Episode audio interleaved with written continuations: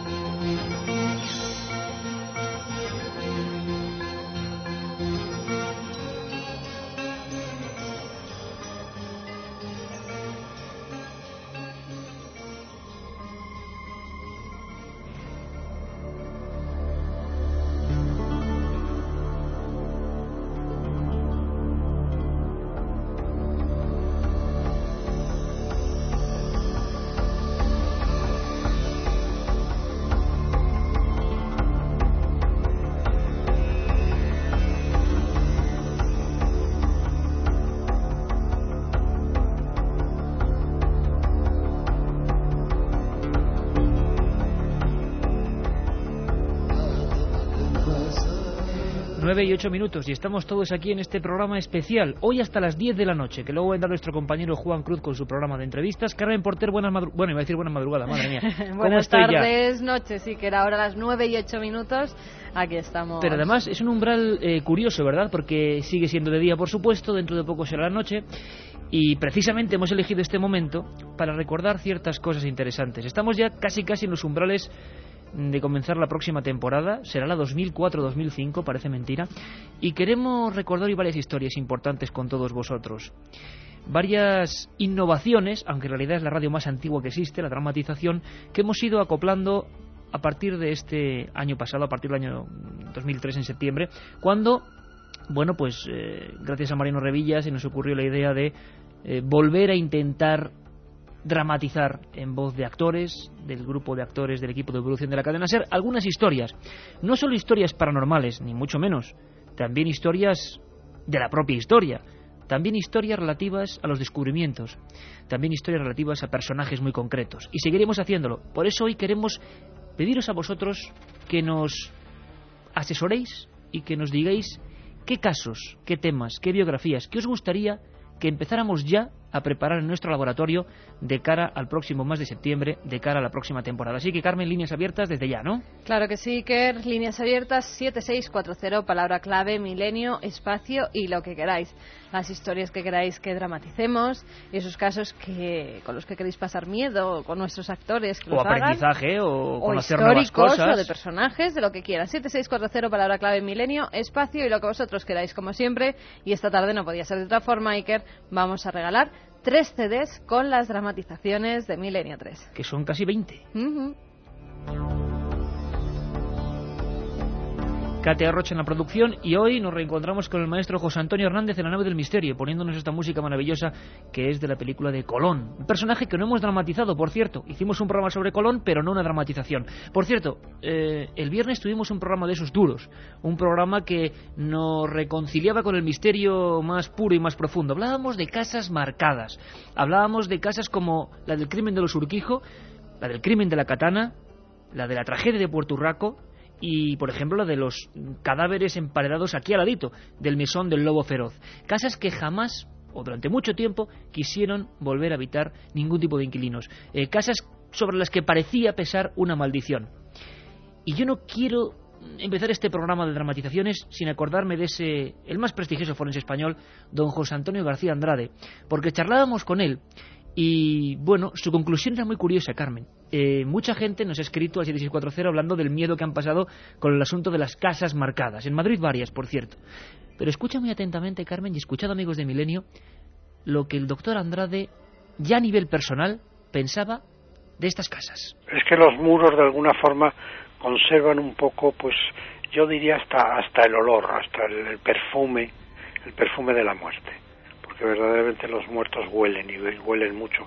No solamente nos hablan, no solamente nos cuentan cosas, sino que tienen ese, ese perfume especial que impregna los tabiques, que impregna las casas y la gente con la que ha tenido algún tipo de relación directa con, con el caso, pues la verdad es que esa, esa percepción, ese olfato no quiere, no, no, no, eh, hay ese temor, ese temor. Yo, yo lo veo lógico, ¿eh? a mí me costaría trabajo. ¿Después de cuántas autopsias? Cerca de 4.000. ¿Y le costaría trabajo? Me costaría trabajo. La otra realidad. Milenio 3. En la cadena Ser.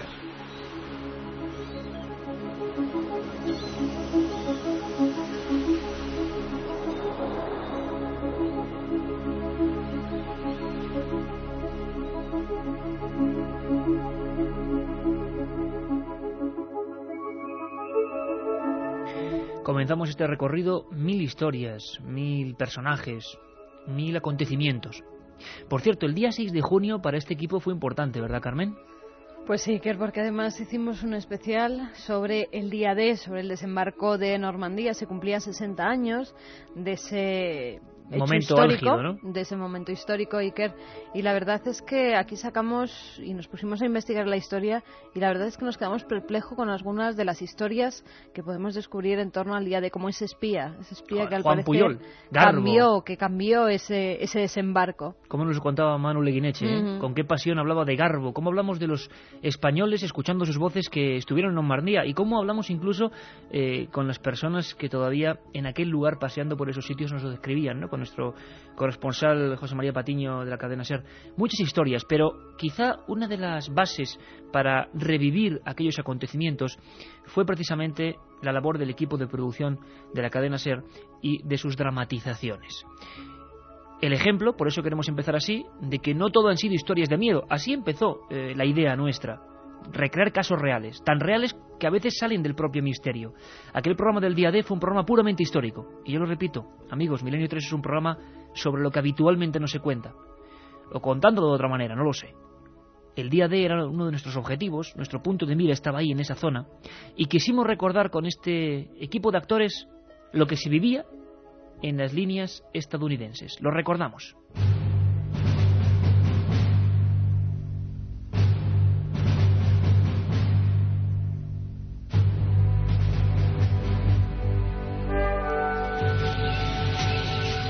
Y esta es la maravilla de nuestra técnica en plena acción. Parece un viejo dinosaurio acorazado. Camión anfibio, DKW 6x6, dos toneladas y media de capacidad de carga, dos tripulantes, 80 kilómetros hora en tierra y 9 en el agua, 120 kilómetros de autonomía. Señor, sencillamente indestructible. No hay nada indestructible, capitán. Eso recuérdelo siempre. Que hablan la compuerta. ¿Y tú cómo te llamas, muchacho? Sargento Gerald Wilkins, a sus órdenes, señor. Eres de Atlanta, o eso por lo menos pone aquí. Eh, sí, señor, de Bagtown. ¿Y esos hombros los has conseguido trabajando en la mina? ¿A que sí? Sí, señor. Con la esperanza de defender a mi país, señor.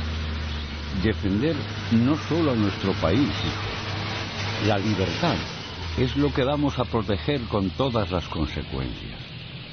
Ojalá nunca se hubiese llegado a esto.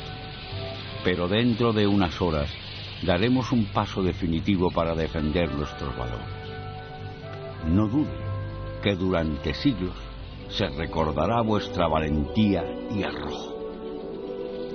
No habrá olvido para los miles de angloamericanos que cambiarán la historia del mundo rompiendo el yugo del nazismo.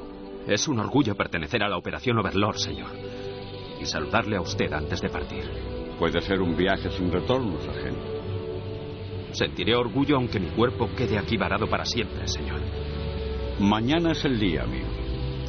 Y sus manos, su vista y su destreza serán las de millones de personas del mundo. No lo olvide y sienta su fuerza. La de cada uno de esos millones que impulsarán los mandos de esta máquina en busca de un futuro mejor. Hasta siempre, Señor. Ojalá volvamos a vernos en esta vida o en más allá.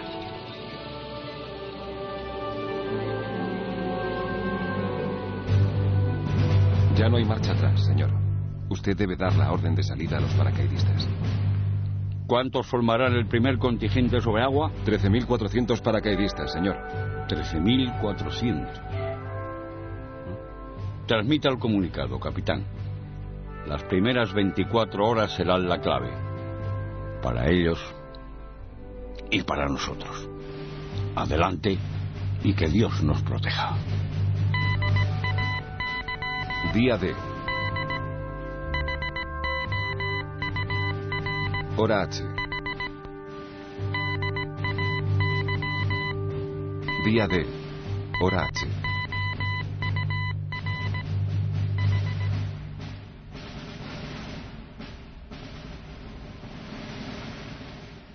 Otra realidad. Fenómenos extraños. Misterios sin resolver. Milenio 3. En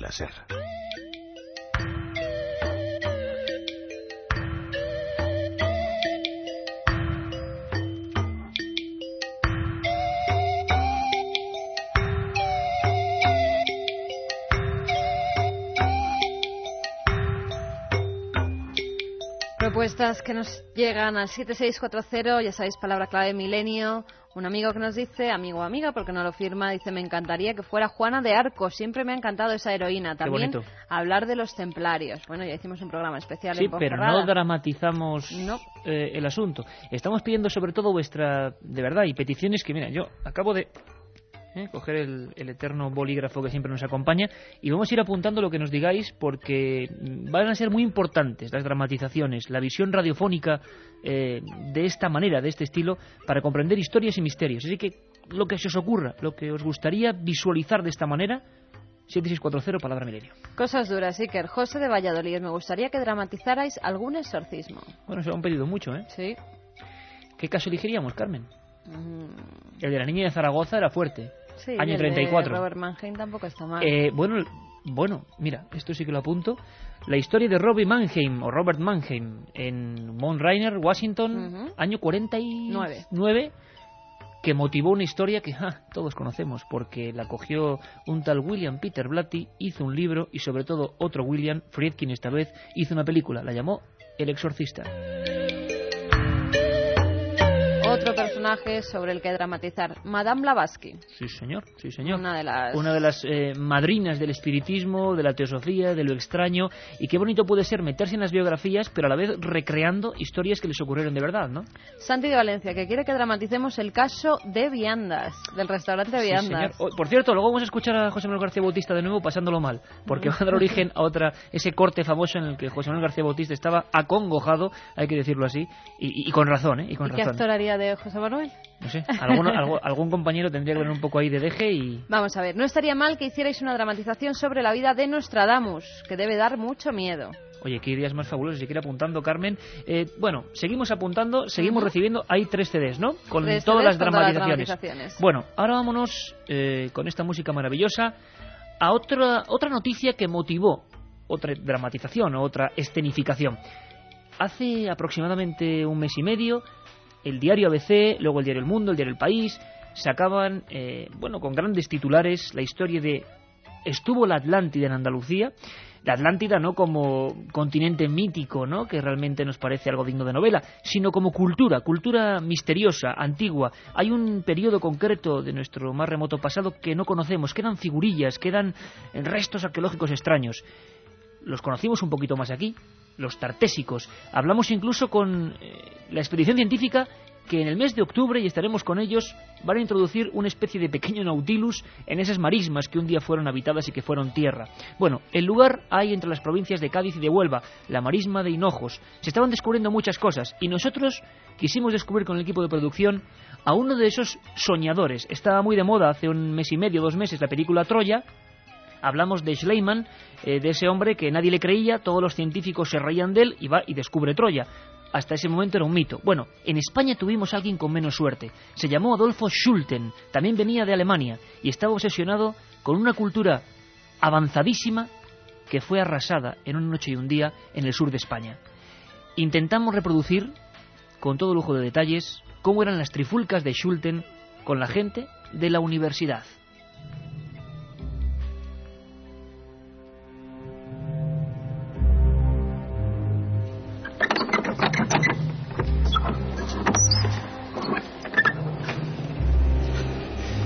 Lo que les voy a mostrar es algo sencillamente asombroso, profesores. Mi última expedición reafirma definitivamente mi vieja teoría bueno, de que... Bueno, bueno, Sluten. Ya estamos como siempre. No se aventure tanto, que eso solo lo hacen los necios. Unas pocas figurillas no pueden demostrar científicamente la existencia de ese lugar prodigioso que, según usted, existió hace miles de años. Comprenda nuestro escepticismo. ¿No opina usted lo mismo, don José? El profesor titular de Arqueología de la Universidad de Cádiz, Pedro Batavia, y el catedrático José Ruiz Arreche se miraron con gesto de complicidad. Era la enésima vez que les visitaba aquel hombre entusiasta y nervioso, cargado de cajas y fardos polvorientos. Corrían los años veinte. Por desgracia, queridos amigos, la ciencia hace tiempo que no se calza las botas en los campos de excavación. Otro gallo nos cantaría si lo hiciera. Miren, aquí está. Miren esto. Díganme ahora mismo lo que piensan, por favor. La mano temblorosa del joven Alberto Sulten sostenía una figura de aspecto inquietante. Una especie de pájaro de bronce con cabeza de hombre, tocada con un casco reluciente. El rostro amenazante, con rasgos arcaizantes muy primitivos y unos ojos almendrados vacíos de pupilas. Mm, interesante, interesante. ¿Una estatuilla fenicia, tal vez? Parece más bien algo etrusco. ¿Un diablo o un genio maligno? No, no, no, no, no. Ni fenicio ni etrusco, ni nada que se le parezca. Señores, saben bien que esta es la muestra viva de que en la zona costera al oeste de Cádiz se estableció hace siete mil años una civilización Basta, basta. No estoy dispuesto a escuchar más tonterías.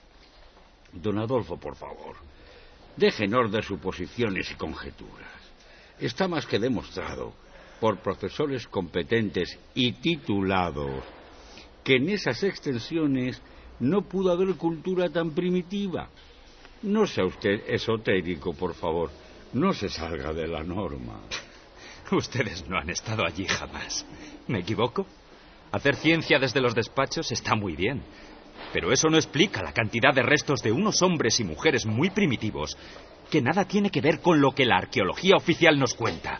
Hay que reescribir la historia. Lo que faltaba. ¿Insinúa acaso que hay otra arqueología además de la oficial?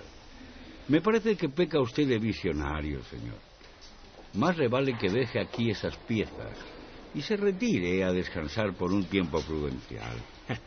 ya, comprendo. Miren, no seré titulado como ustedes, pero inocente tampoco. Mis figuras se vienen conmigo. No me haga dar una referencia negativa de su estado mental. Tenga en cuenta que un escrito mío le puede llevar directamente a un lugar muy desagradable. Nosotros catalogaremos sus revolucionarios hallazgos como se merecen. Ni se les ocurra. Esto es producto de mi esfuerzo, de mi fe en encontrar esa verdad que ustedes niegan. Son ustedes el freno para la verdadera ciencia. Apoltronados y enquistados, solo hablando de referencias lejanas, atrofiados para la exploración, sin aportar nunca nada. Vacíos de sentimiento ante el descubrimiento. Pero ¿quién se cree que es usted para hablarme en ese tono? ¿Cómo osa dirigirse así a todo un catedrático? A partir de este instante, dé por concluidas todas sus excavaciones en la zona colindante a la marisma. Hubo un mundo perdido aquí mismo. Y ustedes no quieren verlo. Pero las pruebas, aquí están. En mis propias manos. Sluten, deje ahora mismo esa caja sobre la mesa. Esta vez ha llegado usted demasiado lejos. ¿Algo así? Sí, a mi despacho. Venga, venga inmediatamente. Adolfo Sulten fue sacado por la fuerza de la cátedra de arqueología. Arrastrado por los guardias, aún se resistía vociferando y sin separar la vista de su entrañable cubo, repleto de misteriosas figurillas. Aquel que no volvería a tocar jamás. ¡Suélteme! Algún día se descubrirá lo que hoy les dije. La maravillosa isla que fue llamada Atlántida y que tuvimos tan cerca en la tierra de los tartesos. Y ese día aunque yo ya no esté aquí, será recordado por las generaciones del futuro. ¡No lo olviden! ¡Miserables! Tal y como ordenaron los profesores, aquellas estatuillas de mirada perdida quedaron allí lejos de su legítimo dueño. Algunas tenían formas fantásticas y representaban dioses y demonios, no catalogados hasta el momento. Otras parecían ser fusiones imposibles de hombres y animales. Cuentan los más viejos del lugar que esa misma madrugada alguien las bajó a escondidas hasta lo más profundo de un húmedo sótano, donde acababan siempre todas las piezas, que no encajaban con la lógica. Una habitación oscura repleta de viejas cajas de madera sobre las que se escribía siempre a mano y en rojo la misma orden que nadie osaba desobedecer. Prohibido consultar.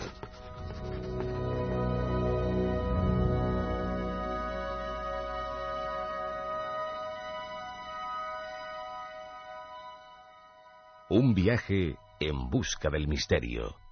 Milenio 3. Enlacer.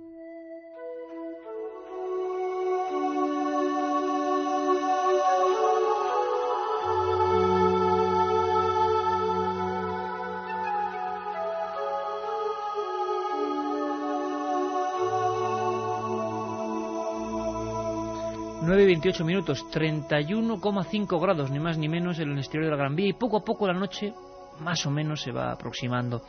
Y con ello cambiará el tono de nuestro programa. Pero antes recordar que Milenio 3 precisamente siempre ha estado muy cerca, por filosofía propia, por espíritu, de ese tipo de buscadores, de ese tipo de herejes.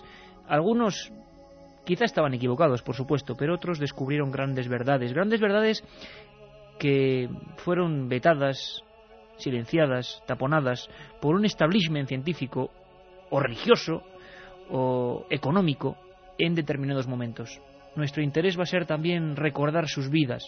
Algunos ya nos estéis apuntando concretamente. ¿Cómo no acordarnos de personas que acabaron incluso en la hoguera por defender ciertas verdades como el monje, el monje misterioso Giordano Bruno? Creo personalmente que de todas estas figuras se pueden extraer conocimientos, se puede extraer aprendizaje positivo, a veces negativo, para no realmente seguir por esa senda, es un abanico amplísimo el que nos propone la dramatización. Esa radio que, en España tuvo, bueno, pues una inmensa popularidad. Era la época en la que no había televisión prácticamente y en la que la familia entera se juntaba frente a esas historias, contadas excepcionalmente. Hacerlo ahora en pleno siglo XXI podía suponer un riesgo, pero hemos visto que sobre todo la gente más joven, los que empezáis a absorber lo que son las ondas hercianas, lo habéis cogido con muchísimo entusiasmo. La muestra es vuestras peticiones. Un amigo que nos dice, no sé si habéis hecho la dramatización de los crímenes de Puerto Urraco, pero sería muy fuerte escucharlo. Sí, el viernes eh, hablábamos con documentos del archivo sonoro de la cadena SER, estremecedores, ese momento eh, del, del, corresponsal diciendo, ha sacado un cuchillo, bueno, bueno, eh, periodismo vivo y un crimen de muerte, claro.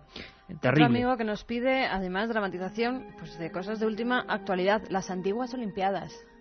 Qué bonito, qué bonito, sí señor. Y además me gusta mucho y me hace mucha ilusión que consideréis que el equipo de Milenio puede abrir el abanico del, misterio, de lo paranormal, de lo insólito. Porque eso está muy bien. Lo desconocido en general es nuestro campo de actuación, pero lo desconocido puede ser esta discusión entre arqueólogos, no solo lo paranormal. Está claro que a todos nos interesa y nos gusta, y a la audiencia aún más, el miedo, el miedo que pasamos, por ejemplo, este viernes, pero hay muchas más cosas. En Milenio tenemos una filosofía que es aprender de cada programa.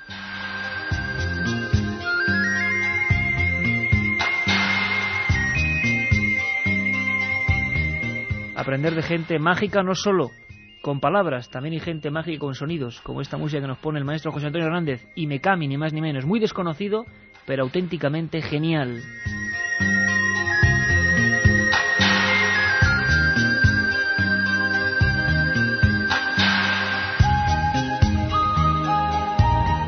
Desde Porriño, Pontevedra, nos dice, ¿podríais dramatizar el último día de Adolf Hitler? También, también. Qué, historia más apasionante. Hicimos un programa sobre esa historia, pero una cosa es hacer el programa y otra intentar casi ver los hechos. Eh, la radio nos proporciona casi esa especie de eh, de telescopio atemporal que nos permite viajar a los lugares y casi revivirlos. Lo apuntamos, Carmen, el último día de Adolf Hitler. Fran nos da varias opciones. El caso del asesino de la katana, de la vampira de Barcelona o del incidente Manises. Pues de los tres, eh, si tuviera que elegir uno, por aquello de cómo podía quedar, bueno, Manises puede quedar espectacular, aunque claro, hemos escuchado documentos reales muchas veces, puede, bueno, eh, en alguna manera enfriarlo, ¿no? El hecho de haber escuchado la versión original, nunca mejor dicho. Pero, ¿cómo puede quedar el caso de Enriqueta Martí? La vampira de Barcelona, de la que aquí tanto hemos hablado y tanto hemos desarrollado su vida y sus misterios. ¿Os imagináis escuchar los pasos de esta mendiga envuelta en negros ropajes mientras iba a buscar a sus víctimas, que eran niños solitarios? ¿Os imagináis el sonido de su laboratorio, donde sacaba sangre humana y grasa que luego vendía? ¿Os imagináis cómo serían las ventas en la alta sociedad de aquella época, en aquellos palacios donde llegaba envuelta en las mejores ropas esta vez y vendía su mercancía demoníaca? Enriqueta Martí Ripollés. ¿Y cómo fue el final, Carmen? Despedazada por las propias presas de la cárcel. Menuda historia, ¿eh? Esa la apuntamos, vamos, de las primeras. A José Luis le gustaría una dramatización sobre el caso de Rivalino Mafra. Hombre, hombre, además, eh, por cierto, dentro de muy poquito estaremos en contacto con Pablo Villarrubia Mauso, el último aventurero realmente, que sigue por ahí por tierras de Brasil y que, bueno, ha hecho un libro espectacular, un libro que se llama Las luces de la muerte, quedaros con el título, Las luces de la muerte, lo ha editado el Archivo del Misterio de Edad, espectacular. Por vez primera, yo lo digo en ese libro, en un comentario que hago a ese libro, eh, bueno, he visto la casa donde desapareció Rivalino Mafra, un borimpeiro, un buscador de piedras preciosas. Un caso dramático, terrible, y que me apunto ahora mismo, dramatizar la historia de Rivalino Mafra.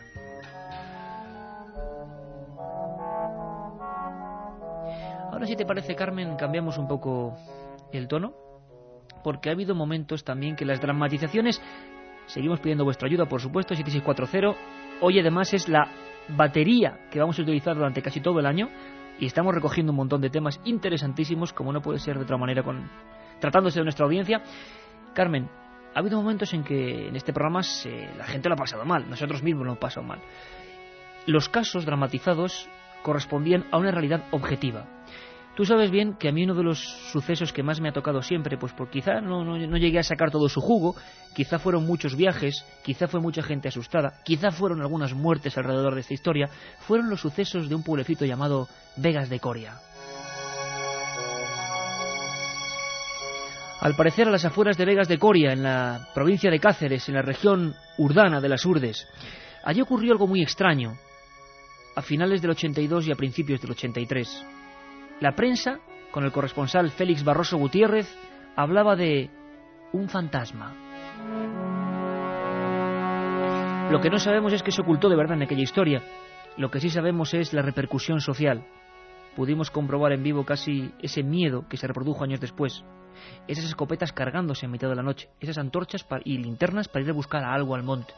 La curva de Arrolobos. Es una historia fantástica, una historia real, una historia con documentos. Y en este programa hemos ido viendo que otra mucha gente describía cosas muy parecidas. ¿Tú te acuerdas del caso de la calle San Luis en Sevilla?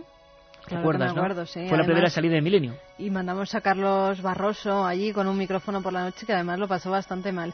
Y luego fíjate en Estepona, cuando hemos estado estos últimos días, ¿te acuerdas que hemos coincidido con gente de Sevilla en el hotel y nos contaban que ya desde hace muchos años ellos que vivían cerca pasaban muy rápido por, por la calle San Luis en Sevilla porque no les gustaba, sí, oían gritos, veían cosas raras. Bueno, una zona que nunca por la noche está muy llena de gente. Una ¿eh? zona casi levantada en ese solar donde ocurrían ciertos fenómenos, fenómenos eh, a los que José Manuel García Bautista y nuestros compañeros de Sevilla acudían, entrevistaban en vivo, y cuando uno ve las descripciones, escucha mejor dicho, las descripciones de esta gente, se da cuenta de que es muy parecido a lo que vamos a dramatizar, ese tipo de figuras, ese tipo de lo que sea, que aquí no le ponemos ni nombre ni apellidos, que atemorizaron al pueblo de Vegas de Coria. Recordamos, Carmen, si te parece, uno de tantos testimonios que describían eso, algo que os va a sorprender. Ocurría en la calle San Luis, ocurría hace un año. De buenas a primeras vi una, luz muy grande, ¿no? Como una iluminación así en una, una de las habitaciones. O sea, yo la veía desde fuera. Veía que algo estaba muy iluminado. De momento pues pensé que, allí había obreros y que tenían sus candiles y sus cosas para, para trabajar. Es que mira, ¿qué quiere que te diga? Que es que estoy ya está temblando, vamos, que no, es que no, no... Joder, vamos a ver. Bueno, que me fui acercando, vaya. Y es que a medida que me acercaba, pues, pues ya veía yo que no, vamos, que no había albañiles allí, ¿no? Y es que, de verdad, y cada vez que lo pienso, y pues que, que me dan como mucho, uff, Dios mío, y que lo pasé mal, ¿eh? O sea, yo de momento vi, al asomarme por la puerta, como así, una luz, era como, como una persona, pero no era una persona, era como algo así blanco, muy blanco y muy luminoso, muy alto. La otra realidad. Fenómenos extraños. Misterios sin resolver. Milenio 3. En la SER.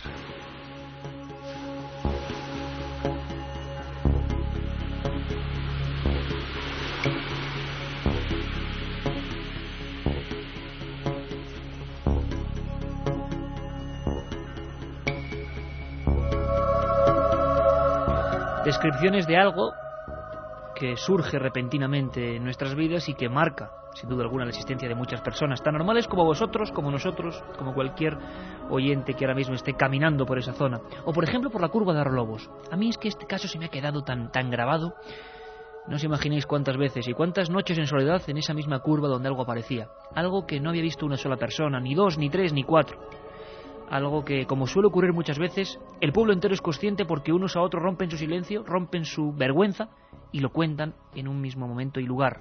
Y entonces todos son conscientes de que algo, casi como un espíritu digno del medievo, no de este siglo de tecnología, está rondándoles.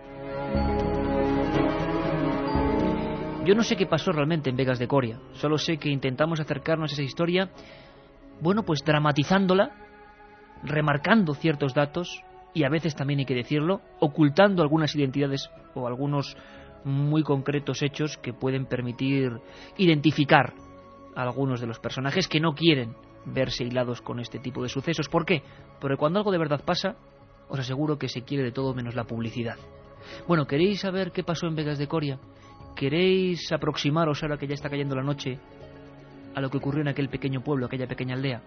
Vamos allá. Febrero de 1983. Noche de San Blas. Nicolás Álvarez está levantando un pequeño muro de piedra a la entrada de su casa en Vegas de Coria.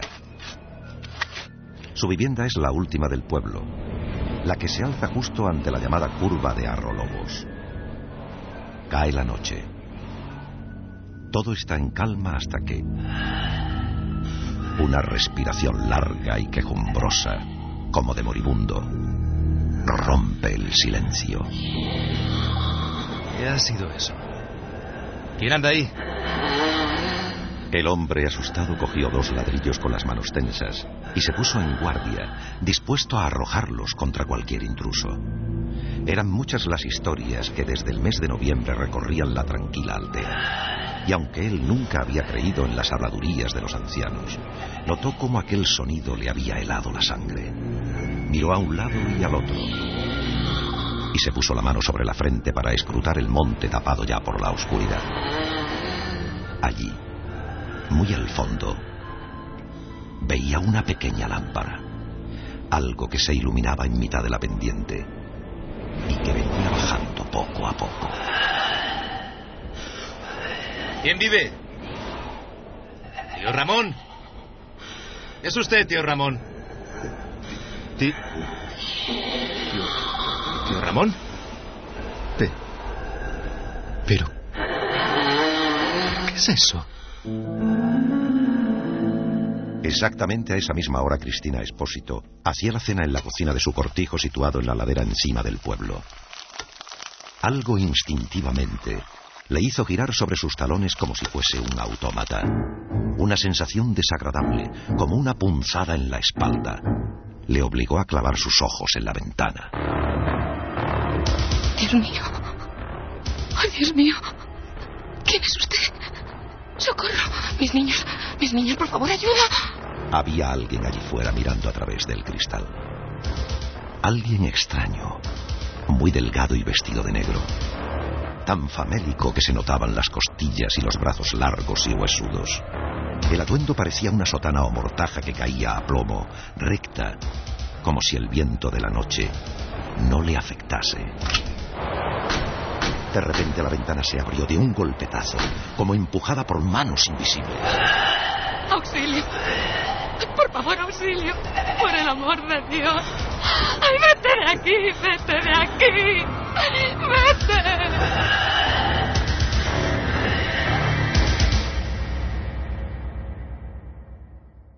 ¿Está usted segura de lo que dice? Sí, sí que lo estoy. Póngalo así. Parecía. Parecía un esqueleto, un desenterrado, yo qué sé. Iba como, como con una capa fina que lo envolvía y se me acercó y... oh, Tranquila, tranquila. Gutiérrez, traiga un vaso con agua. Compréndalo, yo, yo la creo, pero... Pero ¿cómo iba a medir aquello más de dos metros? Eso es imposible. Mire usted, vi cómo tenía que agacharse para mirar por la ventana.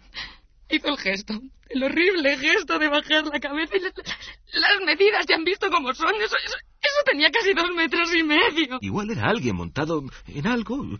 Alguien con zancos, no sé. ¿Cómo voy? Por Dios, yo le juro que lo vi ahí mismo, dentro de la finca. No podía ser nadie del pueblo. Aquello, aquello, aquello era el mismísimo diablo. Mire, yo no sé qué poner en este informe, maldita sea. Ya son diez las personas que lo han visto y no pueden estar todas mintiendo. Esa misma noche, entre las nueve y cuarto y las diez, y según los informes tramitados por la Benemérita, Germán Expósito fue uno de los que más cerca se encontró con el fenómeno en plena curva de Arrolobos. Tuvo la mala suerte de ir en bicicleta justo por aquella zona.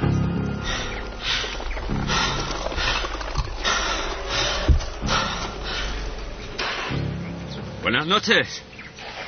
Era extraño que un vecino no respondiera. Pensándolo bien, aquel hombre detenido en un lateral de la carretera empinada no parecía nadie conocido. Permanecía quieto, con los brazos pegados al cuerpo, escondido ya entre la negrura de la noche. Germán echó pie a tierra y tuvo la tentación de mirar atrás.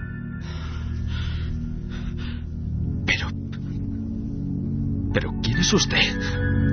Dios mío. ¿No es posible lo que ven mis ojos? Sacando fuerzas de flaqueza recorrió como alma que lleva el diablo unos 200 metros y frenó en seco para comprobar si se había alejado lo suficiente. Dominando el pánico, miró hacia la carretera oscura y percibió algo extraño. La naturaleza, el viento, el sonido del campo se habían detenido. Todo era silencio. Un silencio distinto. Cuando Germán Expósito dio la vuelta a la curva de Arrolobos, volvió a detenerse por tercera vez.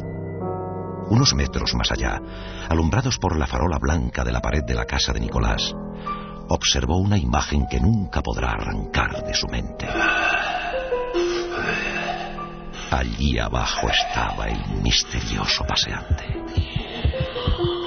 Con el corazón saliéndole por la boca, observó con detalle a lo lejos el traje negro, la cara alargada como una sombra sin facciones, las piernas quebradizas y aquella extraña luz como un farol mortecino. Y junto a él, tumbado en el suelo sin sentido, Nicolás, que parecía inerte como un muerto. Nicolás. Nicolás, ¿qué ha pasado? ¿Pero quién ha podido hacer esta monstruosidad? Ay, Nicolás, ay Dios, que aún respira. Responde, amigo. ¿Qué ha pasado? Germán. Germán, vete. Germán, huye. Huye de este lugar. Aquí. Aquí hay alguna maldición. Ay, Dios. Virgen mía. Me ha. Me ha quitado. Me ha quitado la vida. Pero, pero, pero ¿por qué a ti? Ay, cuenta, Nicolás, cuenta por Dios.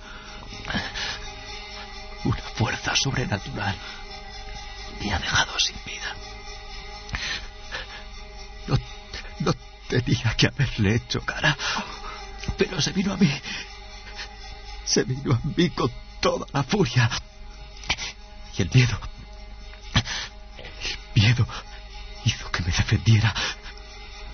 Germán, Germán, le he visto, le he visto la, la cara.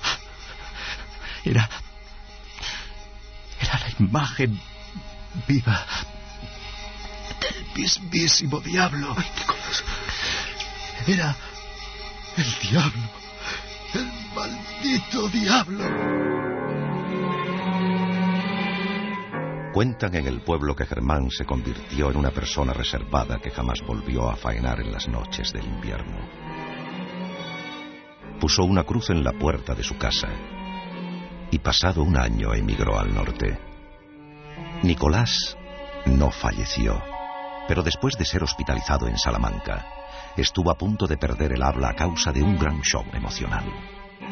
Su único deseo fue vender la casa de Vegas y no regresar jamás a aquel lugar. Ha pasado mucho tiempo y a veces algún curioso pregunta por estos hechos cuando se acerca la noche de San Blas. En cualquier mesa camilla, en cualquier reunión, los mayores se miran unos a otros y se hace el silencio. Un silencio denso y profundo. Aquella sombra errante como del diablo descendió hasta la última casa del pueblo. Aún sigue siendo un secreto que nadie está dispuesto a romper. Un enigma que duerme entre aquellos barrancos oscuros ante los que muchos, desde hace 20 años, se santiguan varias veces al pasar por ese extraño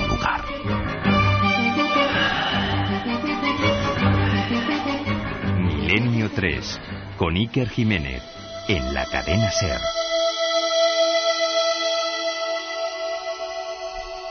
Y queridos amigos, siguen acoplándose y acumulándose sugerencias sobre dramatizaciones en el 7640. Carmen, si te parece lo dejamos aquí porque no vamos a tener tiempo.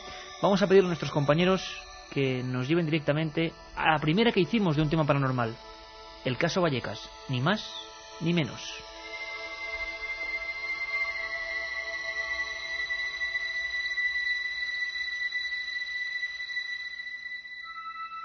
¿Cuánto tiempo tardará en volver? ¿Por qué me haces esto, papá? Prometiste justo antes de morir que me ibas a hacer mucho daño en la vida. Y lo estás cumpliendo. Primero te llevaste a mi Estefanía con solo 18 años y toda una vida por delante. Y ahora esto. Esto no es vida. No es vida, Dios mío. Anda, vosotros, id allí no os mováis. No salgáis al pasillo ni vayáis a vuestra habitación. Esta noche dormiremos todos aquí en el comedor. A lo mejor si estamos juntos puede que esa cosa, esa sombra no nos ataque en este lugar. Ya está otra vez. No deja de llamarme. Ay, Dios mío. ¿Dónde estás, Estefanía? Mujer. ¿Por qué se te ocurriría jugar con ese maldito juego? La Ouija no es un juego, no lo es. Tranquila, mujer. Tranquila. No sabes si es la niña la que te llama. Recuerda que hemos ido muchas veces al baño cuando hemos escuchado su voz que salía de allí, pero pero nunca había nadie. Tranquila. ¿Pero cómo quieres que esté tranquila? Llevamos meses conviviendo con una sombra negra que nos persigue por toda la casa, que nos lanza objetos para matarnos, que se arrastra por el suelo mientras dormimos, que nos vigila por el pasillo, que nos contempla desde cualquier lugar de la casa. Ay, que no nos deja en paz. Y todavía me pides que esté tan tranquila. Mira, mira su foto. Es ella. Nuestra Estefanía. Venga, venga, mujer, deja ese marco y vámonos a dormir. Ya hemos colocado los colchones. Aquí estaremos todos muy seguros.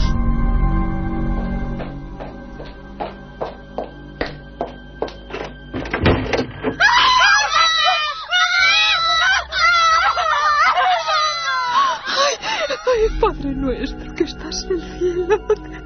Ay, Dios mío, no, no puedo más. Ya no puedo más. Ya no nos deja ni siquiera aquí. Abre las puertas, míralo. ¿Qué será lo próximo? Bien, ya está, no aguanto más. Voy a llamar a la policía. Sí, buenas noches. Mire, le llamaba porque estamos siendo atacados en nuestra propia casa. Eh, ¿Cómo? No, no, no, no lo sé. Son golpes, nos tiran cosas. No les vemos. No, no. Solo les escuchamos. ¿Cómo? No, desde la calle no, desde dentro. Sí, claro.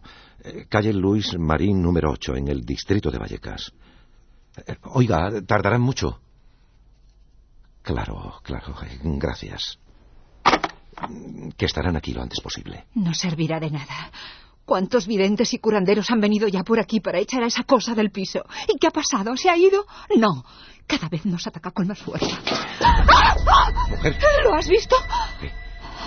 No, no, no he visto. ¿Qué? Esa sombra. Ese hombre sin cara, sin ojos, sin nada. Ha cruzado corriendo por el pasillo. Ha pasado justo por delante de la puerta. Ahora mismo. Es mi padre, es mi padre. Seguro que es mi padre.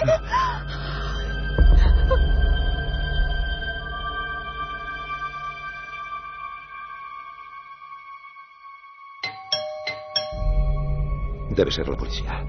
Anda, tranquilízate. Ellos nos van a ayudar, mujer. Tranquilízate. Eh, buenas noches, señora. Buenas noches. Buenas noches. Tranquilízate. Dios mío. Tranquilízate, que la gente nos va a ayudar. ¿Verdad, señora gente? Bueno, lo voy a intentar. Primero necesito que me expliquen... Mire, hace un año murió mi padre en esta misma casa y me dijo que me iba a hacer mucho daño en la vida. Dos meses después, mi niña, Estefanía, la mayor, nos enteramos que jugaba a la ouija esa y es que... Mire, se comportaba de un modo muy extraño. Ella que era tan alegre, pues de pronto un día dejó de hablar, se escondía, se volvió reservada. Era horrible, horrible. Bueno, eh, verá usted, señora gente, jugaba eso hasta en el instituto una mañana. Nos la trajeron inconsciente de allí. Las amigas nos explicaron que haciendo la... eh, la ouija esa, se había roto el vaso de cristal que utilizaban y que había salido un humo negro que Estefanía había respirado. Y ya no volvió a salir del coma. No llores, mujer. Murió también aquí, en esta casa, en su habitación, que está cerrada con llave al otro lado del pasillo, ¿sabe usted? Mi niña murió entre convulsiones, gritando. Ay, no parecía ella, no era ella. Bueno, bueno, bueno, bueno. Tranquilos. Como comprenderán, eh, yo no puedo poner eso en uniforme. Ustedes han dicho que les estaban atacando. ¿Dónde están esos ataques? ¿Lo ve, agente? Se han abierto las puertas del mueble. Se ha caído la foto de mi niña. Voy a recogerla. ¡Ay! ¡Ay, mire!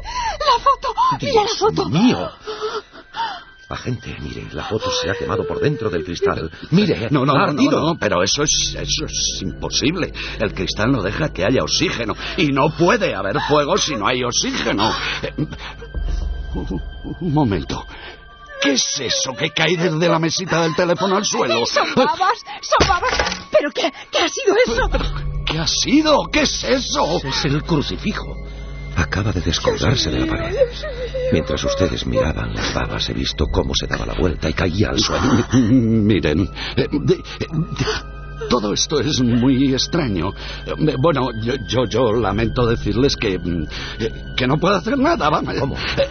Eh, yo redactaré un informe de las cosas que he visto, pero, pero, pero claro, yo no puedo hacer mucho más. Pero mire, si estos escuchan risas, gritos, alguien respira cerca de nosotros. Y además hay una sombra negra que nos persigue y nos ataca. Una sombra que se arrastra por el suelo, que nos mira desde los apliques del pasillo. Es. Es que hay una Pero, sombra. pero mire, señora, que, que ya le he dicho que yo no puedo hacer nada, que... Dios mío, que- Dios eh, lo, lo- lo- lo- mire, lo siento, pero tengo que marcharme. Eh, eh, eh, no se molesten, ya, ya conozco el camino. Pero, agente, Eh, eh, en cualquier caso, eh, eh, si siguen atacándoles... eh, Vuelvan a llamar, pero, pero no sé qué podremos hacer. Eh, ¿Para qué le vamos a llamar? Esta es nuestra casa. Él es mi padre. Y ella es nuestra hija. Seguiremos viviendo aquí porque esto es lo único que tenemos. Seguiremos muriendo aquí porque esto es lo que nos queda. Ay, vamos a dormir, Máximo. Mañana será otro día. Tendremos que acostumbrarnos a compartir nuestra casa con. con esa cosa. Ya. Puede que algún día se canse y nos deje en paz. Sí, Puede que algún día se canse. O puede que no.